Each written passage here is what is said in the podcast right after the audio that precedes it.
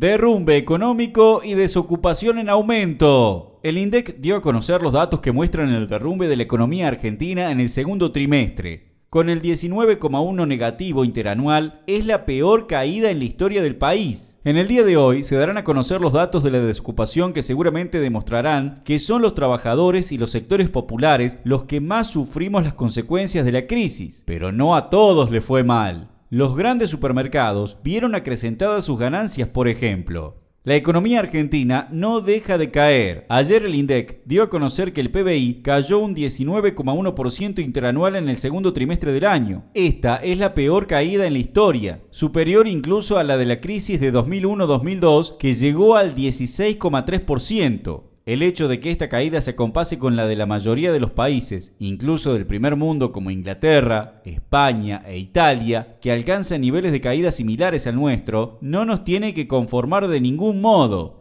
En primer lugar, porque al estar ante un panorama de recesión mundial, toda perspectiva de recuperación rápida es más que improbable. Y en segundo lugar, porque la nuestra es una economía que venía ya de 12 años de estancamiento y de franca caída previa en los últimos dos años anteriores a la crisis. De modo que nuestra caída arranca de valores mucho peores que la de los países europeos nombrados. Esta caída del PBI tiene consecuencias directas sobre la gran mayoría de la población, pero especialmente sobre los sectores de trabajadores y el pueblo más pobre. Esto es así porque las empresas recurrieron rápidamente a suspensiones, despidos y rebajas salariales para cubrirse de pérdidas mayores. Ni hablar de los millones de trabajadores informales o en negro que se vieron muchísimo más afectados. En estos días se conocerán los datos del INDEC sobre estos puntos, que seguramente confirmarán lo que adelantamos. Esto es, que avanzó en paralelo la desocupación y subocupación y crecieron los índices de pobreza e indigencia. Mientras esto le pasa a la inmensa mayoría de los trabajadores y el pueblo, no todos los sectores han perdido durante la crisis. Tal es el caso de los supermercados, que en plena crisis sus ventas solo cayeron el 1,5%, es decir, 10 veces menos de lo que sufrimos todos. Y encima lo compensaron con aumentos muy por encima de la inflación general, mientras que en el otro extremo, en el mes de junio, los autoservicios mayoristas declararon que aumentaron sus ventas un 5,8%, con una facturación que en términos netos creció un 50,9% respecto al año anterior, es decir, que le ganó ganaron a la inflación. No son los únicos beneficiados, por supuesto. Los principales beneficiarios son los acreedores externos, que consiguieron que en medio de este derrumbe que estamos pagando todos, el gobierno de Alberto les reconociera casi el 100% de la deuda y les regalara más de 17 mil millones de dólares con respecto a la oferta inicial.